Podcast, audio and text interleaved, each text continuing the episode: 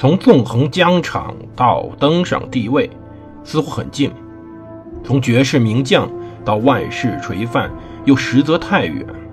把手中的权杖换成头上的皇冠，要经历多少勾心斗角、纵横捭阖，乃至腥风血雨？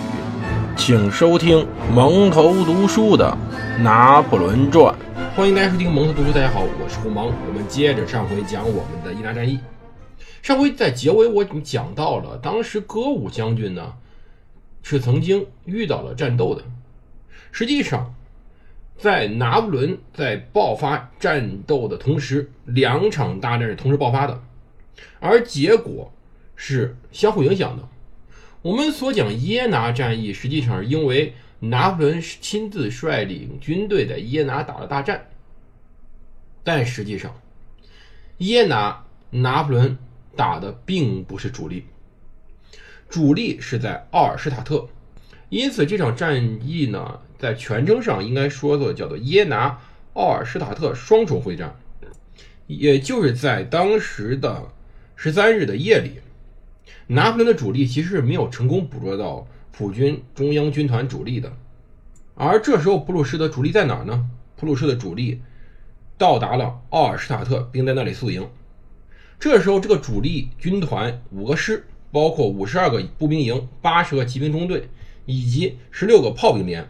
四万人步兵，一万人骑兵，二百三十门火炮，由布吕希尔指挥骑兵师担任军团前卫，后面是施密特指挥的步兵师，普鲁士国王以及布伦瑞克的指挥机构紧跟着在后面。他们在开往奥尔施塔特的时候，听到了从耶拿方向传来激烈炮声，但是呢，没有发现什么异常情况。要说他们也心大。也是当时确实是没有非常方便的传递消息的办法，在不远处开战，他们也不知道当地战况如何。普鲁士国王这时候想的是，十三日在奥尔施塔特晚上宿营，十四日由哈森豪森和弗莱堡一继续向易北河以北撤退。结果担任前卫的布吕希尔骑兵师和施密特的步兵师，在一片大雾之中撞上了一堵人墙。而这堵墙就是达武的第三军前卫，他们已经在哈根豪森村这里牢牢的扎下了根。达武这时候这个军实际上只有步兵两万四千五百人，骑兵一千五百人以及四十四门火炮。但是当他根据俘虏口供得知普军主力在国王率领下已经非常接近时，达武还是。出于他军人的英勇，继续前进，毫不犹豫地去冲击了对方的普军。虽然他已经确信敌人有七万之众，也明白这时候贝纳多特的第一军根本就不可能及时赶过来。可是，这就是达武。达武貌不惊人，眼睛有点近视，甚至还秃顶，怎么看都长得不怎么出众。平时呢，没有架子。偶尔喜欢跳跳华尔兹，但是战场上他冷静、坚定、灵活、实用，并且英武不凡。终其一生，他从奥尔施塔特开始是拿破仑最为信任的将领，也几乎从未战败过，对拿破仑忠心耿耿，至死不渝。十四日早上六点，也就是法军在耶拿发起攻击同时。达武带着他的三个师从瑙堡向凯森渡口出发，前面是居丹师，后面是弗里昂和莫朗师。上午八点左右，居丹师到达哈森豪森附近，达武命令该师以村庄为中心展开兵力，依托村庄组织防御。就这样，关闭了普军后撤大门。该师在展开兵力的过程中，同普军先头部队六百名骑兵发生遭遇战。由于法军提前准备。加上有浓雾掩护，普军的第一次冲击很快被打碎。普鲁士国王看到退路已断，命令布里希尔率领其全部骑兵发起第二次冲击，同时命令跟进中的施密特师迅速前进，协同骑兵师攻下哈森豪亨村。布里希尔接着发动了四次的冲击，但是由于巨丹师占着地形控制公路，结果普普军呢四次冲击全部败退。普军擅长的线性战术又一次在法军的散兵战术下吃尽苦头。我们这里呢要说说，当时究竟什么叫战术？我们之前讲过，当时打仗就是排队枪毙，对吧？什么叫排队枪毙呢？是因为当时步兵手里的武器决决定的。从十七世纪末开始，也就是一六九几年开始。装有刺刀的随发枪成为了欧洲步兵的标配。这种枪呢是前装滑膛枪，火药弹丸要从枪口装入，然后把随时夹在击锤上，扣动扳机，击锤撞击火药朝上的基础盖片，也就扣簧，产生火花，点燃火药室中的引火药，通过火门引燃枪膛内的发射药，从而把弹丸打出。因此呢，开枪挺复杂的。先要把扣簧向前推，露出击发槽，然后把击锤搬到半击发的保险位置，然后咬破弹药纸上端，里面呢装着铅制的球形子弹和十克左右黑火药，向击发槽内点入少量火药，扳回扣簧盖住击发槽，然后把剩下火药连同弹丸从枪口装入，抽出枪杆下面装填杆，用装填杆压实火药和弹丸。撤回装填杆，放回原位，将击锤搬到击发位置，瞄准射击。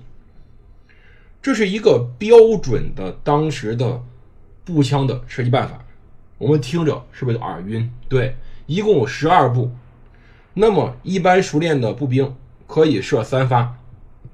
之前游离腓特烈大帝所训练下，严格的步兵可以射到每分钟四发，也就由于这种。比人家快百分之二十多的速度，普鲁士军队呢，因此傲视群雄。一七七九年，普鲁士步兵要求新兵要日练习，直到能够一分钟射击四次为主。但是到后来，普鲁士形式主义逐渐泛滥，后来开始成了什么？成了一种表演了，不再追求射击准确率。而是不停的要求更快的训练，更快的训练，甚至在训练场上要求实现一分钟装填射击空包弹八到十八这种丧心病狂的要求。要知道，虽然这种滑膛武器没什么准头，但实际上还是可以的。一般而言，在一百步的距离上，也就大概七八十米的时候，射击一个。三点零五乘一点八三米大小的目标，就等于说一个非常高大的一个木板，一百步可以射中六十发，两百步可以射中四十发，而三百步可以射中二十五发。为什么是三点零五乘一点八三呢？因为这个个子，当然说没人长这么高，对，没人长这这么高。可是如果一个人骑马上呢？没错，一个骑兵的标的大概是这么大，因此。面对骑兵这种大的目标上，实际上是非常容易射中的。因此说，当时的整个战争就是集中性质的排队互相射击，尤其是出现了非常非常重要的三段式，也就是第一列跪地，第二列弯腰半蹲，第三列完全站立，分别轮流装弹射击。因此，在打仗时候。经常什么？就是横队排着长长的一条线互相射击。但拿破仑开始的，或者法军开始采用的是更为复杂的横纵队混合序列。就是说，在法军旅或者团级单位所实行，通常分出来一部分营排成横队，组成第一线引导进攻，同时从第一线的各个营中抽出列兵连，组成散兵群。在第一线之前负责侦察活动，并分散火力袭击敌人。剩余的营排成纵队列在第二线跟进。这种方法非常复杂，但是他用散兵以吸引当时敌人来疲惫对方的横队，大量消耗对方，使他不可能再抵抗一直留在预备队的生力军的猛攻。如果这些散兵，能够将敌人足够削弱，那么第一线的各营横队就用排枪或刺刀冲击敌人。如果被削弱的不太好，那么第一线各营就地改为散兵，就不再排成纵队，而是分散着自己寻找目标。而第二线各营瞬间转换成横队，发动最后的排枪或刺刀攻击。这种散兵战术实际上是拿破仑时代法军最伟大的创举，因为法军一直比较重视士兵个人的战术素养训练，而那些来自法国山地和森林的士兵，从小就有相当精准的枪法和矫健的体魄，因此法军散兵能够。把散兵线优化成了一种非常复杂的散兵群斗战术，散兵不再是独立的人了，而是组成小队，互相掩护、互相作战。这种散兵不再是轻装部队，而正规部队中不可分割的一部分。这也是当时拿破仑的开创。而现代战争中，散兵战术其实也就是来自于当时这种战术的延伸。而正是在此时。我们回到之前所讲的地方，正在此时，达武的前沿部队在森林中解散了行列，不采取任何行列，仅仅依靠树木掩护，以散兵线前进。要知道，这种作战是非常复杂的，它导致以行列排列向前进的普军遭受了重创。因为要知道，在森林中，树木是天然的子弹掩护所。而普军放弃了掩护，自行前进；而法军在树木后自行选择对方的目标进行射击。到上午九点，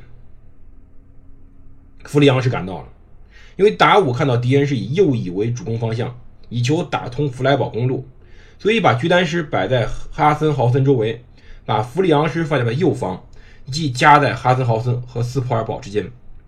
仅法军右翼防守强烈。布伦瑞克决定改变主攻方向，把赶上来两个师投到了哈森豪森村南侧，进攻法军左翼。普军连续发起攻击，居丹师伤亡巨大，开始抵挡不住。师长居丹在迫不得已情况下，把预备队准备调上来。结果这时候普军由于求胜过于心切，指挥人员过于急躁，导致了非常严重后果。首先，施米特师师长。冒险进军，从而被击毙了。师长被击毙，这是非常严重的事情了。接着，急不可待的布林瑞克亲自率领一个支边支弹兵团向哈森豪森冲锋，结果身负重伤，被抬着下去了。二天以后，死于汉堡附近。布伦瑞克死亡以后，军团失去了统一指挥，国王并不懂军事，因而没有真正的指挥能力。但是他同时呢也犯了错误，没有立即的指定军团司令代理人，这导致这两个一个师长一个总司令竟然非常草率的在率领军队直接进攻。那么普军呢紧接着在非常混乱的情况下，为了打退通路，又把随后赶到两个新锐旅投到法军左翼。幸好第三军最后一个师由莫朗师及时赶到，这个师顶住了普军重炮压力，向。普军慢慢压迫，使得普军慢慢向后撤退。这场战斗一直打到中午时分，普鲁士国王集中了所有剩下骑兵，把他们交给刚刚到达的威廉亲王，命他孤注一掷，发起最后一次冲击。可是，在这个时候，这种冲击毫无作用。大伙看到普军没劲儿了，攻击势头明显减弱了，于是当机立断，命令位于左右两翼的弗里昂师和穆朗师立刻转入进攻。向普鲁士两军两翼包围过去，两个师迅速果断进击，相继攻占了里豪森和施皮尔贝格。大约在中午十二点半时，普军开始全线撤退。位于中间的居丹师随后反击，缠住对方，攻下陶格维兹村之后，乘胜向吉恩施泰特发展。这时候，普军后方还有卡尔克罗伊特率领的后备部队，大概是两个师。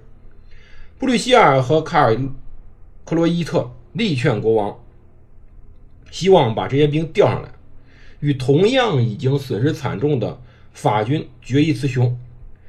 可是此时达武已经把火炮架在了松纳贝格山的山脊上，对着下方的奥尔施塔特谷地纵射。普军增援纵队这时候如同被割草一般纷纷倒下。因此。国王弗里德里希威廉三世不再肯冒险了，认为还是向魏玛撤退为妥。他以为只要霍恩洛厄和吕皮尔两个军团靠拢，普军就还有相当的实力。可是他此时不知道，他的那两个军团，哼，正在被拿破仑不停的蹂躏着。这两个军团只能当没有了。法军的继续追击以艾卡特斯堡为限度，达乌部队已经战得实在没有任何力气了。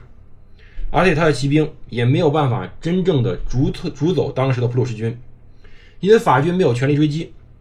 一开始普鲁士军队还是撤退的，他们保留不错秩序。可是不久以后，就如同惊弓之鸟一般，因为他们听说霍恩洛厄已经被击溃了。这也就是说，魏玛道路没了。威廉三世让他们向北旋转，从索米达道路开始行进，在布特尔斯提特。这些精神已经崩溃的人员遇到如同潮水一般从耶拿退回来的溃兵，于是整个的情形更加混乱。由于他们都相信法军在跟踪追击，所以各个单位已经溃不成军，紧紧追赶着他们的法军骑兵加速了这种溃逃。两股溃逃的普军合成了一股混乱的人流，人人惊恐万分，如同法军骑兵战刀此时架在他们脖子上。最后。法军一共俘获了二点五万人，火炮两百门，军旗六十面。